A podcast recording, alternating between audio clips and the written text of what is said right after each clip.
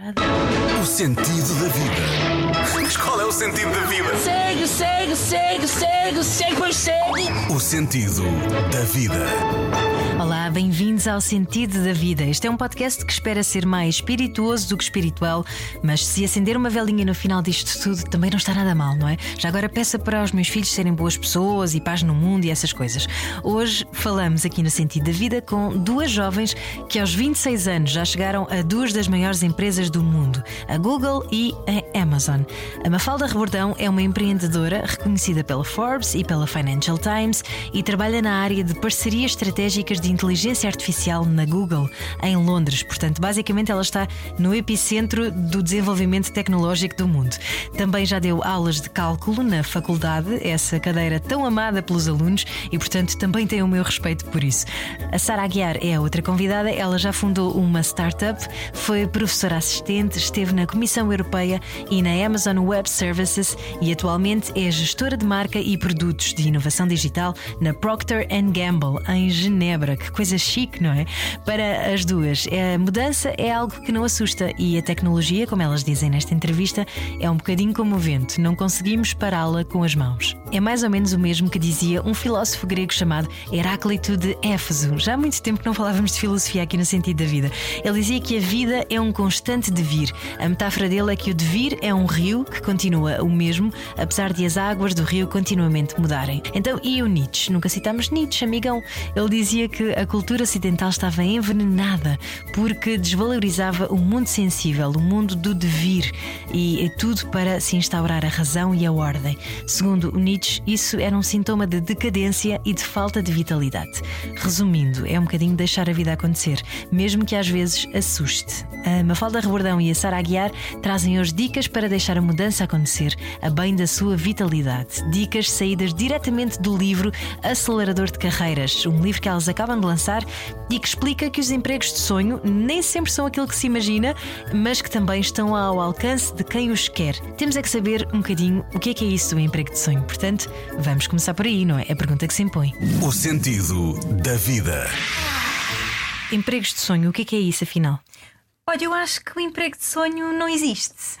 Um, o que pode ser uma, uma ideia errada, não é? Porque, tal e qual como tu dizias, pode parecer assim à primeira vista que nós temos tudo muito bem definido na nossa carreira, que já descobrimos o sentido, se calhar não da vida, mas desta coisa que é a experiência profissional. E na realidade nós estamos tão nessa busca ou descoberta como qualquer outra pessoa. Um, acho que fizemos um exercício muito consciente de o fazer de forma intencional. E o que é, que é isso de fazer de forma intencional? A maioria das vezes, eh, quando entramos no mercado de trabalho, assumimos que os nossos próximos passos estão escritos. Um, e o que nós uh, fizemos, e por estarmos rodeadas de pessoas que nos foram desafiando a tal, foi tentar escrever essa carreira de uma forma intencional e decidir que a carreira não é uma coisa que nos aconteça, assim como a vida não acontece. Quando falavas disso, o sentido da vida, estava a pensar que o meu nome é Mafalda e a personagem argentina uh, de cartoon, a Mafalda, diz que o sentido da vida é de 5 linhas para 3 linhas, porque é assim que o DNA se forma e que nós todos existimos. Eu Foste a, pensar... a única até agora que citou uma Mafaldinha, muito bem, bravo, Mafalda. e portanto eu estava a pensar que se calhar esta, esta fórmula que nós, que nós fomos desenvolvendo é muito sangue, suor e lágrimas e que provavelmente daqui a uns anos vai estar obsoleta para nós, um, não nos faz descobrir o trabalho de sonho, porque acho que isso não existe, mas faz-nos viver a vida de sonho que nós quisermos, porque isso aí é que é a parte mais importante, na minha opinião, não a carreira, mas a vida de sonho que queremos viver. Ou seja, aprendermos a estabelecer prioridades e, e, no fundo, sabermos o que queremos, não é? Porque é que é tão difícil nós sabermos o que queremos? Sara, agora és tu. Eu acho que uma grande parte uh, do motivo porque normalmente é tão difícil sabermos o que queremos é um, alguma falta de sabermos quem é que nós somos, de olharmos para dentro, de fazermos o esforço de pensarmos, de sermos intencionais com as coisas, como a Mafalda dizia. Isto foi uma das grandes uh, diferenças que nós sentimos ao longo do nosso percurso. Foi o momento antes de começarmos a ser mais intencionais uh, nas coisas que fazíamos, nas escolhas uh, que fazíamos, nas decisões que tomávamos e o depois de sermos mais intencionais. E a verdade é que é muito difícil uh, fazermos esse exercício e termos essa consciência sem primeiro tirarmos algum tempo para olharmos para nós próprios, nos observarmos, pedirmos muito feedback, que é um tema de que nós falamos muito, porque muitas vezes as observações dos outros, sobretudo aqueles que nós respeitamos ou que podem ter alguma influência no nosso percurso, também nos pode dar muita, muita informação relevante sobre o que é que pode ser uh, aquilo que nós mais gostamos ou aquilo que nós queremos eventualmente fazer. Um, e eu acho que às vezes é, é disso que nós nos esquecemos. No meio da correria do dia a dia, esquecemos de parar, refletir, Há uma coisa que nós fazemos também muito e que, que, já falamos algumas vezes, que é o journaling, que é, no fundo, ganhar alguma perspectiva sobre os nossos próprios pensamentos e perspectivas quando escrevemos sobre eles. Um, e, e, há várias, várias ferramentas, na verdade, muitas delas uh, que, nós, nós descrevemos no nosso livro, no livro que, que acabamos agora de, de lançar, uh, sobre fazer, no fundo, esta autoanálise para percebermos um bocadinho melhor quem é que nós somos, porque sem esse passo é muito difícil perceber o que é que queremos fazer a seguir. E portanto eu diria que é um bocadinho por aí. Há muitos outros motivos, uh, há muitas dúvidas e questões, e quantas mais dúvidas e questões temos, mais indicativo é de que, estamos no caminho certo. É, essa é a minha opinião pessoal. Uh, eu acho que ter muitas dúvidas e questões é, é um sinal de, de alguma inteligência, pelo menos emocional.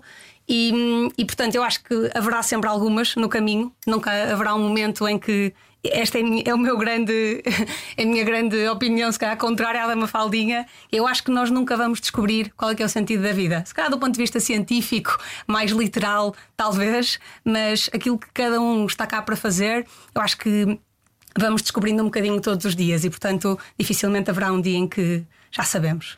Falaste em recebermos feedback e isso nem sempre é fácil. Temos muito medo das opiniões das pessoas, não é? Porquê é que nós queremos tanto que as pessoas concordem connosco. Será que é isso que nos faz crescer mais? Olha, o tema do feedback, primeiro, é muito cultural. Ou seja, eh, dependendo da, da, cultura em que estamos e do, do, meio em que nascemos, o feedback tem perspectivas muito diferentes. Nós, em Portugal, por exemplo, um, ehm, e, e, nós sentimos isto muito na cultura empresarial e mesmo uh, nas escolas, o feedback não é visto com a mesma abertura como nos países nórdicos, por exemplo, um, ehm, onde eu já vivi, estudei portanto, falo, falo com experiência própria.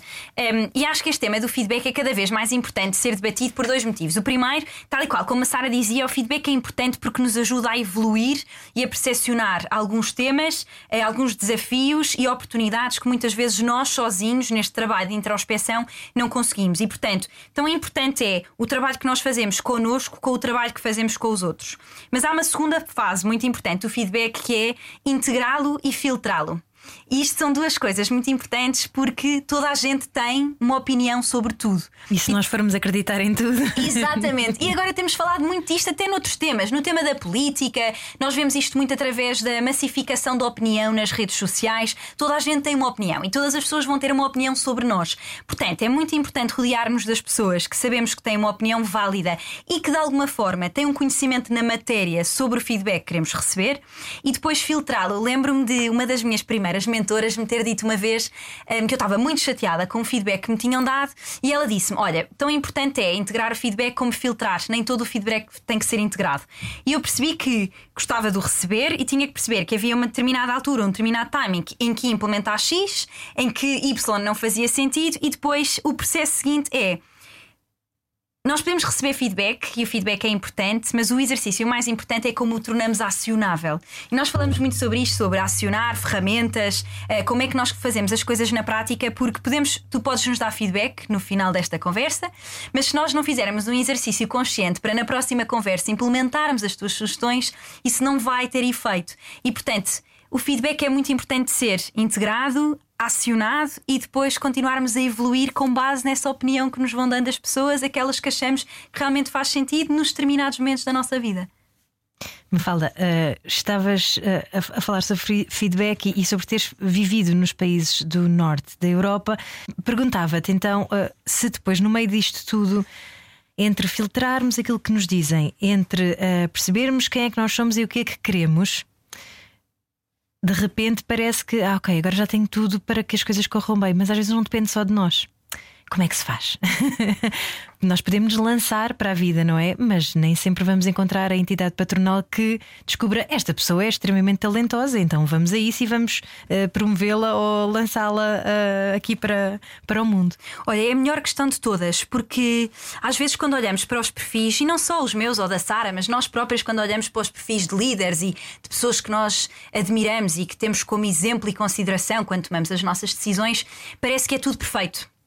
E a maioria das vezes, primeiro, não vemos o esforço uh, que está implicado em, em tudo o que estas pessoas alcançaram e o que nós consideramos ser o sucesso que essas pessoas têm, e também não percebemos que muito deste sucesso, ou deste percurso, ou destes alcances em todas estas coisas uh, de que falavas, vem à custa de muitos erros e de muitas falhas. Eu costumo dizer isto. De com... muitos nãos, não é? Muitos não, de muitos erros, de muitas falhas. Eu costumo dizer isto com a maior das tranquilidades, que é como eu faço muita coisa, falho muitas vezes, um, e para além disso já levei também muitos nãos, que na verdade, com, com o que eu costumo dizer a radical acceptance, e a Sara também tem, tem vários exemplos sobre isto, acabam por, eu acredito, muito direcionar um, na escolha certa. Vou-vos dar um exemplo super concreto. Eu trabalho na Google. Na primeira, quando entrei na empresa, comecei a trabalhar em Portugal. Portanto, eu já passei em quatro orgs diferentes, quatro organizações diferentes dentro da empresa e três localizações diferentes. E quando fui contratada a full time, eu comecei como estagiária. A minha proposta foi para ir trabalhar para a Irlanda, em Dublin, que não era propriamente uma cidade que eu adorasse, mas era um hub tecnológico. Portanto, tem as grandes tecnológicas. A Irlanda fez um grande trabalho de um ponto de vista da atratividade das empresas e de IDE e conseguiu trazer uh, para o país as grandes tecnologias tecnológicas, com a sua vantagem de carga fiscal, ehm, e portanto eh, a Irlanda parecia-me, ok, um destino simpático, tinha imensos expats, muitas pessoas estrangeiras.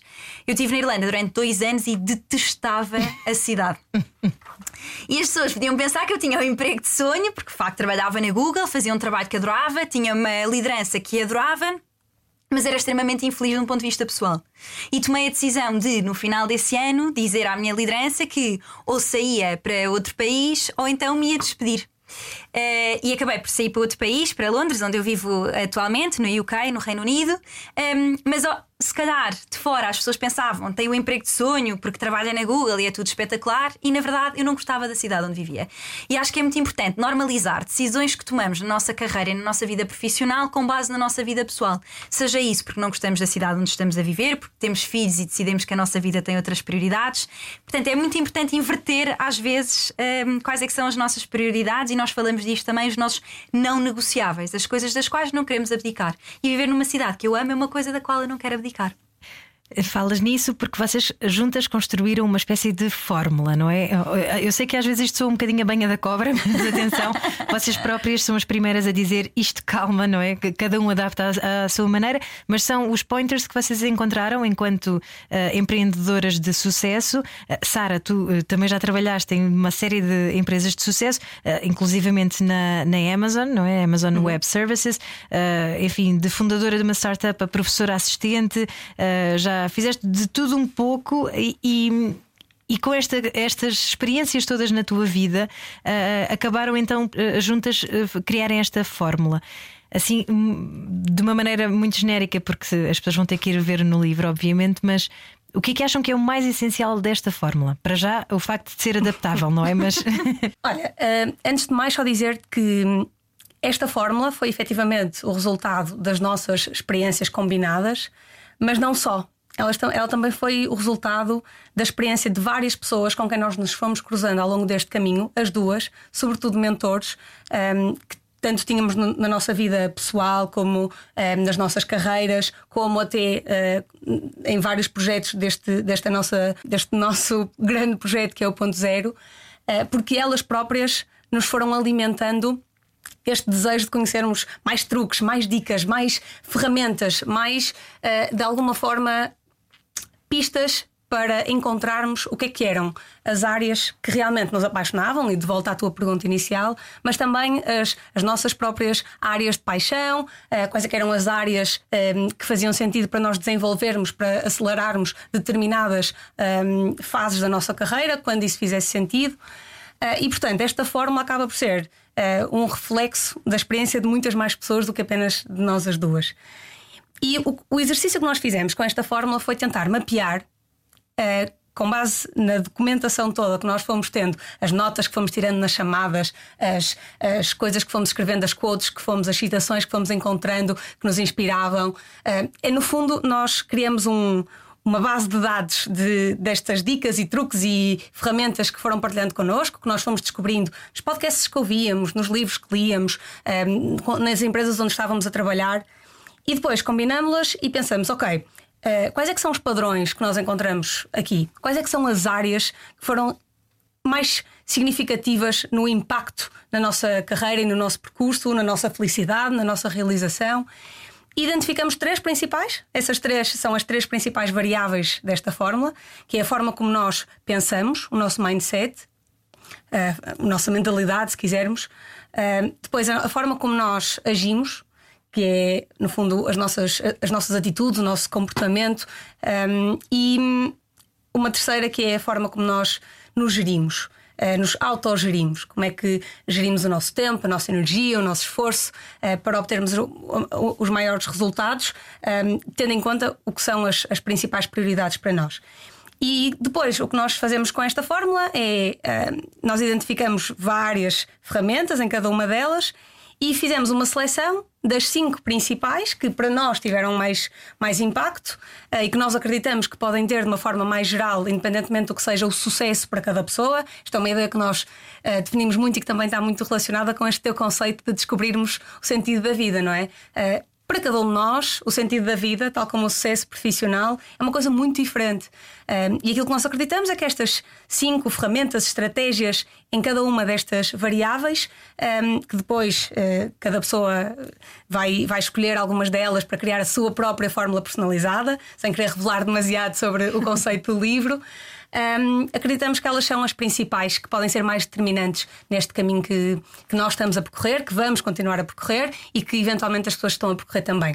E isto é, um, é uma fórmula que se vai alterar provavelmente ao longo das nossas carreiras, que é uma nota que nós também deixamos no livro de forma muito clara, porque nós temos uma carreira uh, com alguns anos, queremos ter uma carreira com muitos mais anos e, portanto, é, é muito provável que, que, vamos mudando, que as nossas prioridades vão mudando, que os nossos estilos de trabalho vão mudando e, portanto, é possível que estas ferramentas e estratégias que nós vamos eventualmente achar mais importantes sejam outras. Uh, mas por agora, estas são as, as que nós achamos que podem fazer a maior diferença. Que idades é que vocês têm agora? 26. E 26. 26 também. Uau! Uh, é incrível porque eu ouço-vos a falar e vocês já parecem pessoas que, que, trabalham há 20 anos ou mais, não é? Com o, o nível de, de, evolução também que já foram tendo na vossa carreira profissional, que é importantíssimo. Essa sensação de que uh, se vocês trabalharem e derem o vosso melhor, conseguem evoluir. É uma coisa que quem vive só em Portugal, quem trabalha só em Portugal, muitas vezes não consegue sentir. E, e vocês trabalhando lá fora, se calhar percebem que as coisas andam de outra maneira. Uh, o mundo empresarial também tem outro tipo de, uh, de velocidades e de vontades associados. Uh, mas vocês estavam a falar de, desta questão da, das ferramentas, da fórmula e que no fundo define então o que é o sucesso para cada um de nós, não é? E o que é então para vocês, Sara e Mafalda? O que é, que é o sucesso para ti, Sara? Olha, eu ainda estou a descobrir, como dizia há pouco, e para me manter congruente com, com a minha resposta inicial, eu acho que estou a descobrir um bocadinho mais sobre mim e sobre o que é para mim o sucesso ou o meu sentido da vida todos os dias. Um, não te consigo dar uma definição hoje daquilo que considero sucesso. Sei que há algumas componentes essenciais para esse sucesso. Uh, há a componente de ter perto de mim pessoas uh, que me amam e que eu amo profundamente. A minha família, eu tenho uma família enorme, somos todos muito próximos uh, e, portanto, isto é uma parte essencial da minha vida. Uh, incluo aqui também os meus amigos mais próximos, o meu namorado. Portanto, esta, isto é uma, uma área da qual eu nunca vou abdicar, é o meu não negociável. Reparem eu... que ela não falou ainda de trabalho, não é? é, é, é eu acho que, e esta é uma ideia muito importante, porque como nós tendemos a falar tanto sobre este assunto, porque é um assunto que efetivamente nos apaixona, a carreira, o trabalho, desenvolver desenvolvermos enquanto profissionais, às vezes pode dar a ideia errada de que isso é o nosso, a nossa prioridade número um e a coisa mais importante da nossa vida. É efetivamente uma coisa muito importante nas, nas nossas vidas, um, mas não, não é de todo a única e, e, muitas vezes nem sequer a principal. Também vai variando ao longo do tempo, mas não é com certeza neste momento aquela que eu definiria como a minha principal uh, componente de, do sucesso. Uh, embora seja muito importante, eu quero ter a certeza que eu vou sentir-me bem sucedida quando estiver num trabalho um, em que eu sinta que estou a ter um impacto no mundo, que foi sempre importantíssimo para mim. Uh, foi isso que me levou a estudar ciência política e relações internacionais quando me mudei de Santa Maria da Feira para Lisboa, achar que vinha mudar o país e o mundo um, e que depois acabou por traçar todo o resto do meu percurso. Uh, por isso, isso é muito importante, mas também é um trabalho no qual eu sinto que estou a tirar proveito das minhas competências naturais, daquelas que eu não sou tão boa um, ou tão naturalmente apta a fazer, mas que estou a sentir que estou a desenvolver, a crescer, a tornar-me melhor, com pessoas que me desafiam, que me inspiram à minha volta.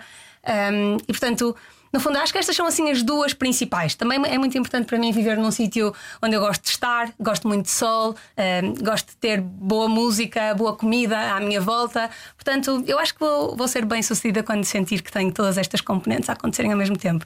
E a verdade é que uh, neste momento, uh, se, se tiver que dizer se já me sinto bem sucedida por estes motivos, a verdade é que sim. Não estou no meu nível uh, ideal, porque, por exemplo, vivendo fora, não passo tanto tempo com a minha família quanto gostaria, mas para lá caminho. Boa, aproveita agora também que ainda és nova. Mafalda, o que é para ti o sucesso? Olha, eu acho. Eu acho que essa coisa de ser bem sucedido ou achar que o sucesso é um final numa linha reta não existe. Um, ehm, eu acho que o sucesso é muito mais sobre sentirmos bem todos os dias. Eu tenho esta teoria de que a felicidade é um estado natural. Uh, eu costumo dizer na brincadeira, há uma pessoa que eu adoro, que é o Mo Gadwat, que escreveu um livro que é o Soul for Happy, uh, Resolver para a Felicidade, que deixa aqui a dica se nunca tiverem lido, é muito giro. Uh, uma pessoa que tinha tudo para ser feliz, aos olhos de qualquer um, era a pessoa mais bem sucedida do mundo. Um, ehm, trabalhava no Médio Oriente, ganhava imenso dinheiro, fazia trading, era director na Microsoft, tinha uma família maravilhosa e não conseguia ser feliz com o que tinha. E portanto, como ele era engenheiro, decidiu começar à procura daqueles que eram os padrões da felicidade. O que é que afinal era isto da felicidade? E chegou a uma fórmula que eu gosto muito, que diz que a felicidade é os eventos da vida menos as expectativas que temos. Ou seja, se tu agora fores beber um café e se o teu café estiver quente e tu gostares imenso de café quente, vais ficar super feliz. Mas se tu agora fores beber um café, estiveres à espera que o café esteja quente e o café estiver frio, vais ficar infeliz. Isto é um bocadinho impossível de fazer, porque nós não conseguimos viver a nossa vida sem qualquer expectativa. Mas eu acho que ser bem sucedido é viveres, um, viveres uma vida em que estás bem de um ponto de vista mental e físico. Eu acho que essa é a minha primeira e mais importante prioridade: é a saúde. Sentir que eu sou feliz na vida que vivo, porque isso me permite fazer exercício físico, passar tempo com as pessoas que eu amo, acrescentar valor num trabalho com o qual me identifico, independentemente do logo da empresa ou do sítio onde eu estou a trabalhar, que é importante é a tarefa que eu vou fazer no dia a dia e sentir que está a acrescentar para algo que é maior do que a minha altura, como se diz nessa expressão. Eu acho que o sucesso é sobre isso, é uma coisa de todos os dias e não uma linha ou uma meta que nós traçamos sobre saber estarmos gratos. E a gratidão é um exercício muito complexo e é um exercício difícil porque nós, seres humanos, temos muito esta tendência de nos focarmos na parte meio cheia do copo. E gratidão é sobre vermos nessas coisas pequeninas que existem à nossa volta motivo suficiente para já nos sentirmos gratos com o que temos. Portanto, eu tenderia a dizer que, curiosamente, nós escrevemos um livro sobre carreira, ehm, mas eu acho que a carreira e o sucesso são muito mais holísticos do que esta coisa só da vida profissional. Falaste aí nos logos das empresas e ambas passaram por eh, aqueles logos, não é? Incontornáveis de quando se fala de alguém bem sucedido. Mas também são uh, empresas que têm associado uma dose tão grande de avanço tecnológico quanto de questões éticas, não é? E isso, para quem está no meio do. a segurar o touro pelos cornos, vou chamar-lhe assim, não é? No meio da, da tempestade a acontecer. Isso também pode ser um bocadinho assustador, vocês sentirem que, espera aí, isto está tudo a acontecer também porque eu estou aqui envolvida. Então, mas e agora? Já não se consegue pôr uh, aqui um pé para pensar um bocadinho no, no que está a acontecer? E falo disto porque um, a Sara está. Uh, a Sara, não, és tu, não és Mafalda, que estás na, uhum. na questão da inteligência artificial, uhum. é? trabalhas na área de parcerias estratégicas de inteligência artificial na Google e que é um tema agora que tem dado muito que falar. Esta semana, o ex-chefe da Google News diz que, por exemplo, o, os modelos de inteligência artificial como o ChatGPT vão substituir os jornalistas. Espero que não o jornalismo, de facto, uh, continua a ser essencial para uma democracia, ok? E, e convém uh, estarmos bem atentos a isso, mas estar em cima dos avanços tecnológicos também deve ser uma cavalgada. Uh, apoteótica em que vocês pensam, espera aí, mas afinal o mundo está a andar um bocadinho rápido, não é? Olha, eu acho que a tecnologia é como o vento. Nós podemos pôr as mãos e esperar parar o vento, mas ele vai passar na mesma. Portanto, acho que, de um ponto de vista, nós, enquanto jovens e até quando entramos no mercado de trabalho, para nós é importante, primeiro, em relação ao tema dos logos, desmistificar aqui um tema. Uh, e se calhar a Sara poderá ter uma opinião diferente ou não. Isto é uma coisa gira porque, eh, na verdade, o ponto zero começa porque eu e a Sara fazíamos este exercício quase de peer mentoring de discutir temas. E nós somos duas pessoas diametralmente opostas e muito diferentes e com opiniões diferentes em muitos temas.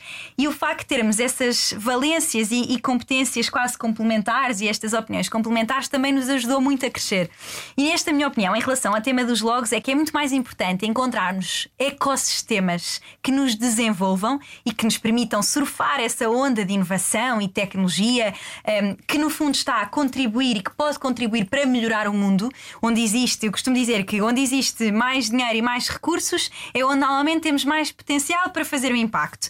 Claro que é muito importante estarmos nas outras áreas e não fique percepcionado não estamos a falar de outras áreas como tão essenciais como empreendedorismo social, etc. Mas estarmos nesta onda em que nos permite avançar e cavalgar, como tu dizias, tem uma grande vantagem. Mas é muito mais sobre o ecossistema, as equipas em que tu trabalhas, do que propriamente o logo ou a grande empresa em que trabalhas. Podes trabalhar numa startup de avanço de, imagina, inteligência artificial e que está a trabalhar num novo produto e ter o melhor tempo da tua vida e estar numa grande tecnológica e estar numa equipa com a qual não te identificas. Portanto, é muito mais, na minha, na minha ótica essencial termos uma bússola, que nós costumamos chamar a estrela norte, a North Star, de que tipo de equipas é que queremos trabalhar e que tipo de trabalho é que queremos fazer uhum. e que uhum. contributo é que queremos ter no mundo, como discutíamos aqui, do que ao contrário, olharmos só para os logos e até pode ser estratégico no início da nossa carreira, queremos trabalhar numa maior empresa para perceber como é que funcionam os processos, a parte operacional e tudo isso e estar de facto na frente da inovação, porque estas grandes empresas onde nós já trabalhamos estão na frente da inovação e a definir muito o que é futuro. Algumas delas têm PIBs maiores do que grandes países, portanto, são empresas de facto que mexem muita coisa, mas acho que o mais essencial é cada um fazer este trabalho, como a Sara dizia, no início de introspeção de o que é que importa para mim. Porque se calhar para mim ou para a Sara pode ser importante estar na onda da inovação e estar a perceber o que é que se está a fazer, mas se calhar para outras pessoas é ter contacto direto com as pessoas pessoas, perceber como é que podemos ajudar as equipas. Portanto, eu, eu acho que isto é sempre um exercício que vem de um lugar de pergunta individual e de introspeção individual. Uhum. E em relação a esta, a esta história de sentirem que estão muitas vezes no local onde está a acontecer história, onde se está a definir o futuro das novas gerações, onde de repente a Google inventa mais qualquer coisa ou a Amazon é, todas aquelas polémicas dos funcionários nos armazéns e vocês pensam, ok, mas afinal até que ponto é que é é que nós conseguimos equilibrar este jogo de forças entre pensar num caminho universal que inclua direitos humanos e valores e etc. e, e não, não nos deixarmos ser atropelados por uh, vamos, vamos, vamos, dinheiro. E... Eu tenho uma perspectiva muito concreta sobre isso. Eu acho que é muito difícil nós fazermos. É muito mais fácil fazermos a diferença estando dentro do problema do que estando fora. Uhum. Okay? E a verdade é que um, há vários pontos dentro da, desta, desta questão em relação a surfar a onda da inovação e estar a fazer parte daquilo que, é, que vai ser eventualmente a história, uh, de estar a contribuir para a criação de algo muitas vezes completamente novo, uhum. um, para mim é mais entusiasmante do que assustador. E, e, acho que esse é um ponto importante. E acho que não, não é uma característica particularmente original sobre mim. Eu acho que é uma coisa que, um, que entusiasma particularmente a nossa geração, porque temos alguma abertura à mudança e percebemos, percebemos precisamente esta metáfora de que algumas coisas são como o vento e não faz, não faz sentido que as tentemos parar porque elas vão acontecer. E portanto, o melhor que podemos fazer é tentar influenciar para que essa tecnologia, essa inovação, essa novidade um, tenha uh, o propósito certo, ou seja, utilizada com os mecanismos certos, uh, com as intenções certas, e, e, eu acho que é extremamente difícil uh, fazermos isso se não estivermos de forma nenhuma envolvidos diretamente. E portanto. Não há empresas perfeitas, a Mafalda dizia isto numa das respostas dela e eu concordo a 100%, da mesma forma que não há trabalhos perfeitos. E, e todas as empresas têm os seus problemas, alguns numas áreas, outros noutros. Um, eu não, a verdade é que, uh, na minha própria experiência, aquilo que eu consigo um, ehm, descrever é que, dentro destas organizações, por serem tão monstruosas, tão enormes, uh, há muitas vezes muitas nuances dentro delas. Eu trabalhava, como dizias ao início, na Amazon Web Services, que é uma área da Amazon uh, dedicada ao, ao negócio de cloud que é na verdade a parte mais tecnológica da empresa, mas que é imensamente diferente da Amazon enquanto marketplace, onde estão um, ehm, alguns colaboradores em armazéns. Portanto, a verdade é que eu não conheço essa realidade. Uhum. Eu ouvia da mesma forma que tu, muitas vezes reportado através dos jornalistas. Eu não podia concordar mais, são absolutamente essenciais para a democracia. Um, ehm, mas a verdade é que eu não, não, a experienciei, portanto não te posso dar uma, uma perspectiva muito direta sobre ela. Se isso influenciou a minha percepção sobre a empresa antes e durante uh, o meu tempo lá, influenciou de facto. Se eu tentei utilizar essa oportunidade para saber mais sobre o problema, perceber o que é que estava a acontecer, perceber que soluções é que estavam a ser um, ehm, colocadas em cima da mesa para serem discutidas, e estavam muitas, uhum. porque eu não era a primeira nem a única pessoa a questionar-me sobre elas uhum. e a levantar o tema e a garantir que nós fazíamos as coisas de forma diferente, e muitas delas foram foram motivadas, muitas dessas diferenças, das formas diferentes como foram as coisas uh, sendo feitas, foram um, ehm, motivadas pelas opiniões de outras pessoas que faziam parte da empresa. Uh, e a verdade é que uh, o meu CEO vai ouvir muito mais facilmente as pessoas que, que trabalham dentro desta organização de, de, do que aquelas que não trabalham. Uh, e sabe que nós percebemos a cultura, sabe que nós sabemos como é que foi a nossa experiência, que podemos compará-la assim. E, portanto, all in all, sabes, em resumo, a, a minha resposta a, a essa tua pergunta é: eu acho que se nós tivermos as intenções certas um, e se soubermos exatamente qual é, é o nosso propósito e o impacto que queremos ter, estando um, neste tipo de, de sítio, de, tendo a oportunidade de participar no futuro, uh, devemos fazê-lo e devemos fazê-lo com a coragem de quem chama os decisores da atenção, de quem garante que eles são responsáveis pelas decisões que tomam, que sabem quais é que são as consequências e que hum, eventualmente tenhamos a esperança de, de podermos influenciar no sentido certo. E não ter medo da mudança é uma coisa importantíssima de que vocês falavam, uh, que, que, também, quer dizer, vocês já, já são nativas digitais, portanto, já, para isso para vocês isto é uma segunda-feira, não é? Mas, se calhar para muita gente ah, mais velha, é tudo isto que agora está a acontecer, ai meu Deus, ai meu Deus, não é? Eu estou muito atenta à inteligência artificial e todos os dias recebo notícias e, e, e vou-me atualizando sobre o assunto, e, e, percebo que, que há de facto aqui uma necessidade de regulamentação, não é? Há aqui um meio termo, há aqui um meio caminho que deve ser também explorado e que com certeza vocês também saberão como é que, que se pode um, fazer com que isso seja assunto do dia uh, também num, num dia a dia de trabalho, não é? Como é que isso se faz? Como é que se consegue ser pragmático e ao mesmo tempo abstrato e filosófico? Olha, o pragmatismo vem dos dados. Acho que é a melhor forma sempre de tratar todos os assuntos. É, é em vez de utilizarmos o achómetro, tentarmos fazer o exercício do nosso trabalho de casa, de perceber exatamente qual é que é o contexto, como é que nós também, enquanto individuais, numa equipa, na nossa empresa, podemos acrescentar valor e de não termos medo de, como se costuma dizer, uma tradução quase literal do inglês, de reclamar o nosso lugar à mesa. É, porque esse é um tema muito importante.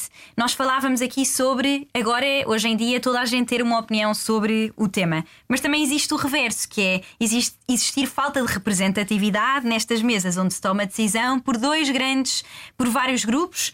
Para nós, se calhar, há aqui dois grupos que são mais próximos. Um, os jovens, por nós ainda nos classificarmos nesta, nesta classe uh, de pessoas que ainda têm um bocadinho menos de experiência, mas que se calhar também já têm valor para trazer para cima da mesa. E o segundo, as mulheres, que ainda são extremamente subrepresentadas, não só em Portugal, mas fora. Mas em Portugal nós vemos isto muito claramente. Então, nas FIAs, meu Deus. Exatamente, quando nós temos menos de um terço das FIAs em Portugal a ser representadas por mulheres. E este é um problema que nós conseguimos retratar com os dados, nós vemos isto. É curioso porque as mulheres não chegam com menos ambição às empresas. Aliás, nós fundámos a C-Level Mentorship Academy no 1.0 muito com esta ideia, porque nós percebemos que, em conjunto com a McKinsey, que todos os anos publica um estudo que é o Women Matter, depois dos primeiros três anos de carreira profissional, as mulheres têm menos vontade de chegar a posições de liderança. Começámos a perguntar porque é que isto acontecia, porque de facto, se intermos fazer o exercício do que é que é o ovo e o que é que é a galinha, não conseguimos perceber de onde é que esta falta de ambição aparente vem. Um, e aliás, os números dizem-nos o contrário. A BCG, há uns anos atrás, em 2017, fez um estudo que mostrava que as mulheres não só vinham até com mais com a mesma ambição profissional que os homens, mas até com mais ambição profissional quando chegavam às empresas. E depois isso não acontecia ou não se verificava, não se materializava. Porque muitas das vezes, quando nós vamos entrar nessas salas onde são tomadas decisões, não vemos ninguém parecido connosco. E isso faz-nos pensar qual é que é o nosso papel ali, quando deve ser ao contrário, quanto mais diversa uma equipa, eh, mais efetiva ela é. A Google fez um estudo, nós até falamos sobre isso no nosso livro, que é o projeto Aristóteles, em que basicamente foram tentar perceber ao longo das várias localizações o que é que tornava as equipas efetivas, o que é que realmente fazia com que as, as nossas equipas fossem, uh, conseguissem produzir trabalho de qualidade efetivamente. E era de facto isto: era, não era porque tinham objetivos alinhados, não era porque uh, tinham um bom salário, era porque existia dentro da equipa a segurança psicológica em português, não é? Psychological safety. Que basicamente é este conceito de nós não termos medo, numa mesa onde está a ser tomada uma decisão, como a Sara dizia, levantar a mão e dizer, seja um líder, seja um par, olha, não concordo porque e mais, não trazer apenas um problema, mas trazer uma solução. E este é que é o shift mindset importante dizias, como é que isto se faz? Então, na minha opinião, eu acho que a primeira é pensando sempre orientada a dados, quais é que são os dados que fundamentam a minha opinião ou que vão encontrar uma nova solução. Segunda, às vezes não é preciso reinventar a roda. Muitas das vezes nós achamos que temos que encontrar uma solução completamente inovadora para um problema, quando às vezes outras equipas, outros países, outras organizações já tiveram o mesmo problema e já o resolveram. Portanto, porque é que não vamos procurar as melhores práticas e trazê-las para a nossa equipa? E a terceira é ter esta, como a Sara dizia, coragem e eu até diria ousadia de propor uma solução. Não só apresentar um problema, não dizer, olha, isto não está a funcionar. Tal como no feedback. Eu posso dizer, olha, isto não está a funcionar. Mas o feedback só é efetivo quando eu realmente trago uma solução para cima da mesa. Portanto, não pensar em problemas, mas pensar em soluções. E é isto que a nossa geração também tanto reclama ou tanto reivindica, porque acredita estar a focar-se deste lado das soluções, e nós vemos isto também muito em Portugal, não é? e querer estar deste lado, liderança, trazer as soluções para cima da mesa ou pelo menos testá-las, estar disposto à falha. E esta predisposição à falha é a única, na minha opinião, a única forma de nós conseguirmos inovar, é testando, fazendo um A-B test, olha, isto funciona, isto não funciona, porquê, o que é que aprendemos. E isso também funciona na carreira. Aliás, nós no nosso livro falamos muito sobre auditar o progresso, que é isto sobre a falha. Porquê é que não conseguimos implementar esta estratégia? Porquê é que tínhamos este hack, não é? Que nós funcionamos na fórmula com base em hacks pelas diferentes variáveis. Porquê é que o testámos e não funcionou? Irmos documentando, irmos fazendo este exercício de perceber porque é que as coisas não resultam e encontrar novas soluções para os problemas. Porque muitas vezes isto parece uma coisa uh, meia vaga, não é? Esta coisa de nós entramos numa empresa e, e, achamos que não há um, um, não há um caminho certo, não é? E que, que, as coisas são todas, ficam todas muito no ar. Mas há maneiras de tornar as coisas mais práticas, não é? E, e de conseguirmos pôr os pontos nos is e falar as coisas como deve ser. Porque é que se tem tanto medo em Portugal de se falar as coisas como deve ser? Vocês não têm tanta experiência assim em empresas portuguesas, pois não? Nós tivemos alguma, uh, mas eu não sei se isso é uma característica exclusiva a Portugal. Eu acho que, que no geral um, há algum receio uh, em fazer perguntas, em levantar questões. Uhum. E é um, é um receio natural, uh, humano, porque quando nós estamos a fazer uma pergunta, a levantar uma questão, estamos a tomar uma posição e estamos muitas vezes até a assumir que não sabemos alguma coisa que muitas vezes acreditamos que devíamos saber. É isso que, que nos impede muitas vezes de fazer estas perguntas, porque pensamos, bem, se eu, se eu perguntar por A, vai ser absolutamente claro para toda a gente que eu não sei sobre A.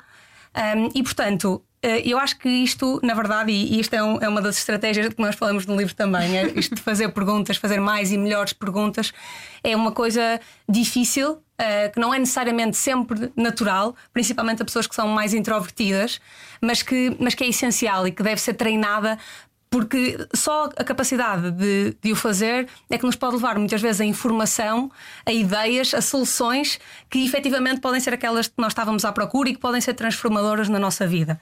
Eu acredito muito, eh, sobretudo dentro do contexto de uma empresa, E tu dizias que um, espera-se quando, quando se chega a uma empresa que, que haja um caminho, e às vezes percebemos que não há, outras vezes percebemos que há, mas eu acredito muito em, em uh, criarmos as nossas oportunidades. E nós falamos as duas muito sobre isto no livro e noutros contextos também, sobre esta ideia de que uh, nós não devemos esperar que alguém nos diga qual é que é o caminho. Uhum. Uh, nós não devemos esperar que a empresa nos ofereça as oportunidades. Uh, porque se nós estivermos à espera, a empresa, sobretudo nestas grandes empresas, mas também em empresas mais, mais médias e pequenas, tem vários colaboradores com que se preocupar. É? Há várias pessoas para quem alguma entidade que é esta empresa teria que criar um caminho para. Uhum. Um, e é verdade que em algum tipo de negócios há algumas, um, alguns passos seguintes que são um bocadinho mais claros, mais lineares, as consultoras, as firmas de advogados. Uh, mas a verdade é que, mesmo nessas, há muita possibilidade de criarmos as nossas próprias oportunidades. Acho que isso faz muito a levantar questões, a fazer perguntas, uhum. faz muito um, a trazer ideias, a dizer: olha eu pensei nisto, ouvi alguém falar na última reunião sobre este problema, percebi que não tínhamos ainda uma solução integrada. Fiz aqui uma apresentação que explica qual é que é a minha, a minha ideia para esta solução. Digam-me o que é que acham, deem-me o vosso feedback, digam-me como é que, o que é que seria necessário. Fiz alguma estimativa sobre os recursos que podíamos precisar para implementá-la. Eh, eu estaria disponível para liderar o projeto se for necessário. Portanto, digam-me o que é que acham. Porque o pior cenário neste tipo de, de ousadias é, é efetivamente recebermos um não como resposta e não fazermos esse projeto, não liderarmos projeto nenhum e seguirmos a nossa vida como tínhamos seguido. Mas só esta atitude, a demonstração desta proatividade, desta perspicácia, eh, desta atenção ao detalhe, porque estávamos atentos ao que foi dito na reunião e porque estivemos dispostos a ir a extra mile, e isto é uma coisa que nós gostamos as duas eh, muito também, é um dos motos da minha vida, é ir sempre eh, um bocadinho mais longe do que as pessoas estão à espera que nós vamos. Porque quando nós passamos essa, essa, essa linha, nós fazemos uma coisa que é aumentar a nossa uh, área de sorte.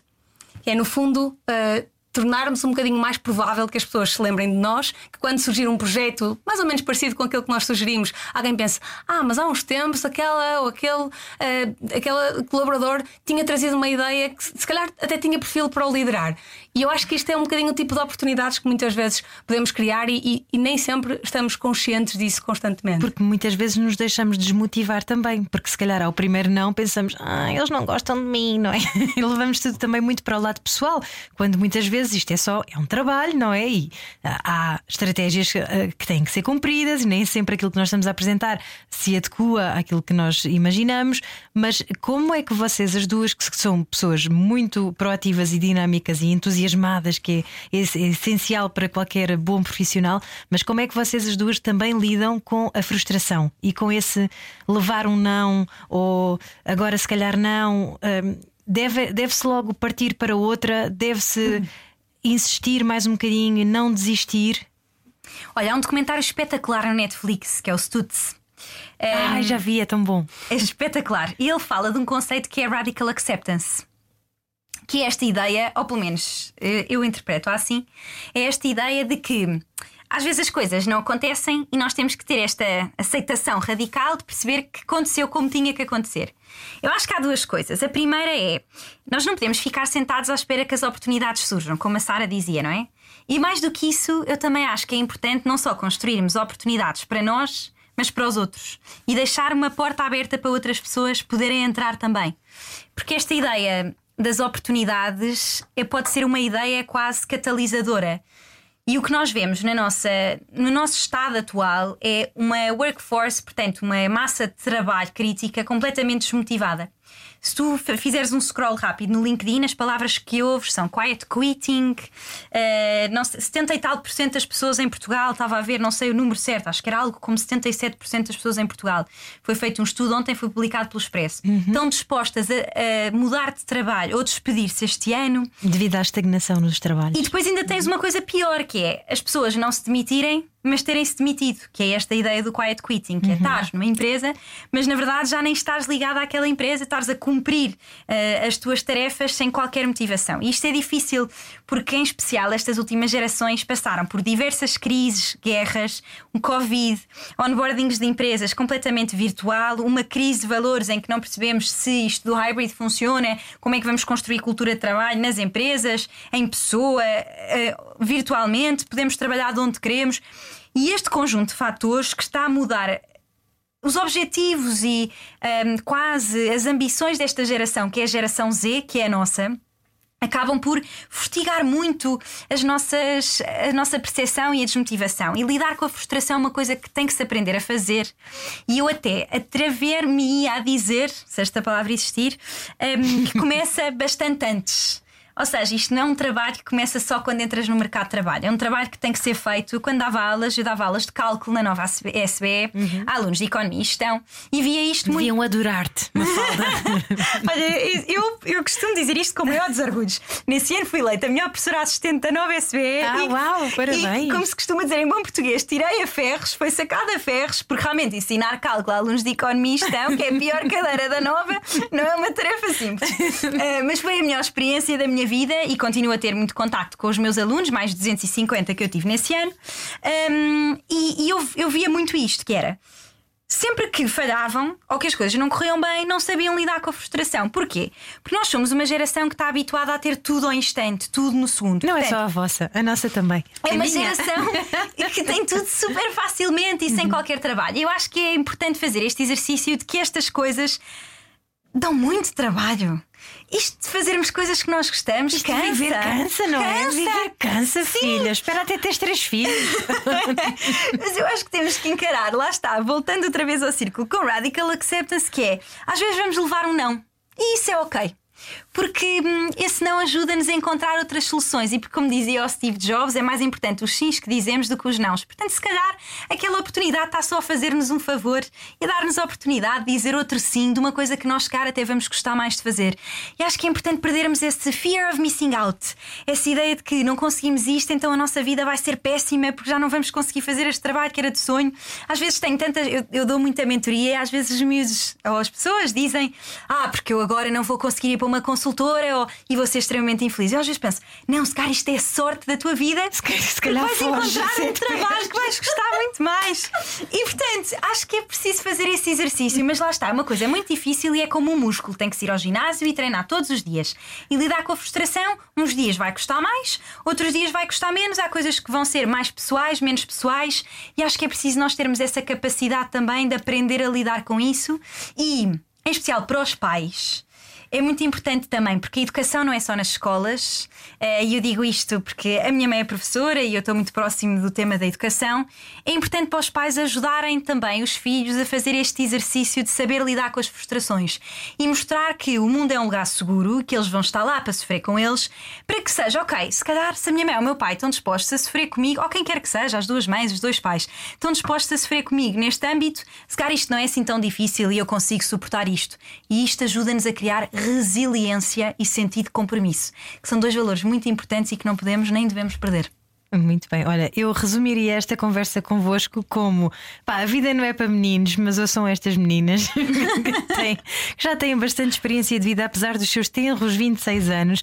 Eu, eu com 26 anos, minhas amigas, eu não sabia metade daquilo que vocês sabem hoje, mas muito obrigada por isso e por se lançarem assim às feras, assumirem o controle da vossa carreira, não deixem que ninguém defina a vossa vida, não é? Isso é muito inspirador, sobretudo para mulheres. Muito obrigada, de certeza que muita gente vai acelerar as carreiras depois de terem lido o vosso livro. Obrigada. Obrigada. Obrigada. E obrigada por ter estado desse lado. Este é o Sentido da Vida e pode falar comigo enviando um e-mail para sentidodavida.radiocomercial.pt. Eu sou a Ana Delgado Martins. Envie-me dicas, sugestões eh, de convidados ou de temas que queira que sejam abordados aqui no Sentido da Vida. Isto é uma comunidade, o Sentido da Vida. Ah, e já agora, já que ficou até ao fim, tenho uma coisa para lhe dizer. Então não é que o nosso amigo Marcos Moreira, que esteve aqui no Sentido da Vida a falar sobre o caminho de Santiago, está agora a organizar um caminho de Santiago com os ouvintes do Sentido da Vida. É fantástico. Há de acontecer agora em maio e os ouvintes que já mostraram interesse vão ser contactados em breve por e-mail por ele. Portanto, se quiser participar nesta caminhada no caminho de Santiago em maio, ainda não sabemos a data certa, é enviar e-mail para sentidodavida.radiocomercial.pt. Vamos caminhar a cantar Kumbaya, my lord, Kumbaya. o que é que acha? Não, talvez não, não é? Pronto, mas eh, inscreva-se. Nunca se sabe. Um beijinho. Até para a semana.